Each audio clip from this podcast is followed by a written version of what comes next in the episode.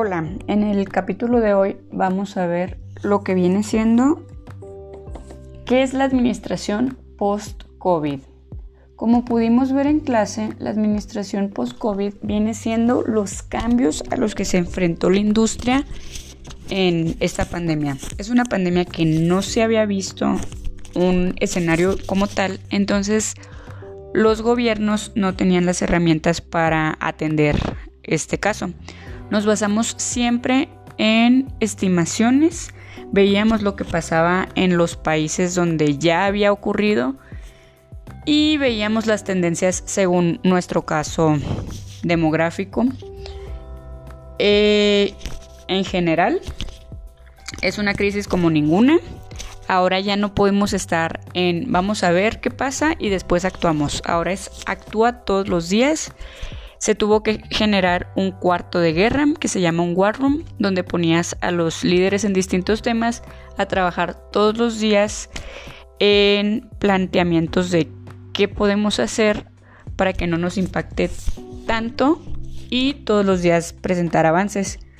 Se notó que tanto empleados como clientes tenían demasiado miedo y pánico y sabemos que las personas cuando actúan a través del miedo y el pánico no actúan muy racionalmente. Entonces tenemos que tener muy en cuenta este tema, porque no podíamos hacer especulaciones basándonos en estadísticas y razón, siendo que las personas iban a actuar de maneras que desconocíamos totalmente.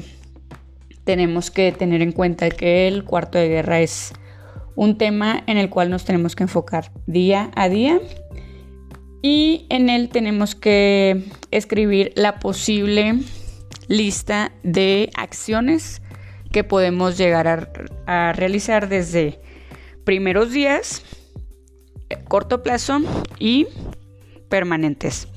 Es muy importante también saber que tenemos que tener estrategias un poco agresivas por si vuelve a suceder todo en la normalidad, que sería una nueva normalidad. Pero imaginen, si mañana les dicen su negocio ya abre, pues tenemos que estar eh, con las, en las condiciones óptimas de poder dar esos servicios al cliente.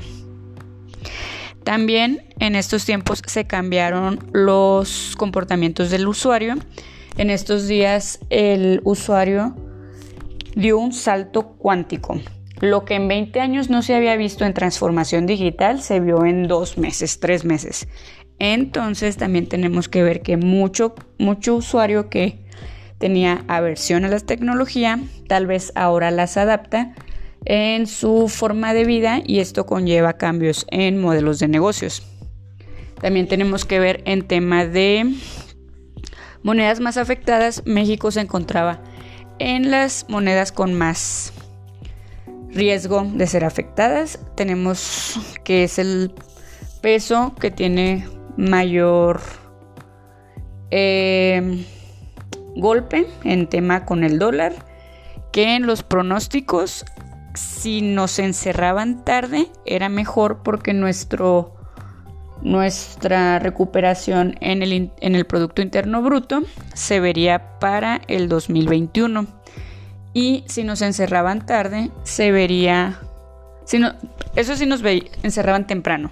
Si nos encerraban tarde, nos íbamos a recuperar hasta el 2024. Entonces, dentro del peor escenario, estuvimos sobre el mejor escenario. También tenemos que ver que el checklist de un directivo es primerísimo. Vas a proteger a tus empleados y a tus clientes. Vas a ver qué medidas haces para eh, mitigar el riesgo.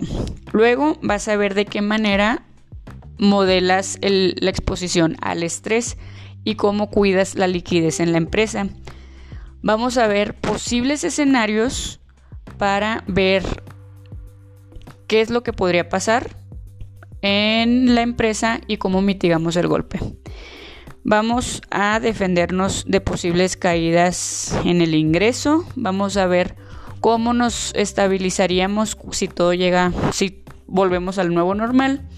Vamos a hacer planes urgentes de nivelar costos y conservar efectivo. Y vamos a ver planes de vamos a jugar a la ofensiva, no tanto a la defensiva. Entonces acuérdense que tenemos escenarios para nivelar el impacto de nuestro negocio y ejemplos de las acciones que podemos tomar. Entonces, si nos vamos a los ejemplos, podríamos poner un alrededor de tres o cuatro acciones para cada nivel. El primer nivel es, ok, estamos en pérdidas, pero son leves. El segundo nivel es, ¿saben qué? Esto ya está severo. Y el tercer nivel es, tenemos una crisis de liquidez. Y por último, el cuarto de guerra, que en el tema del plan representativo se divide en aproximadamente de inicios seis semanas. La primera semana es nos ponemos todos de acuerdo, delegamos responsabilidades y establecemos cómo vamos a llevar a cabo esto. Acuérdense que es una reunión que dura aproximadamente 15 minutos todos los días donde simplemente se dan avances en torno al tema a tratar. No es voy a ir y voy a exponer mis números. No, es ayer propuse que iba a hacer esta acción. Estos son los resultados y tengo mi tarea para mañana de esta otra acción. Día siguiente, lo mismo. De la semana 1 a la semana 3 se va a ver, ok, ¿qué, qué acciones podemos, pueden tener prioridad inmediata y cómo arreglamos problemas.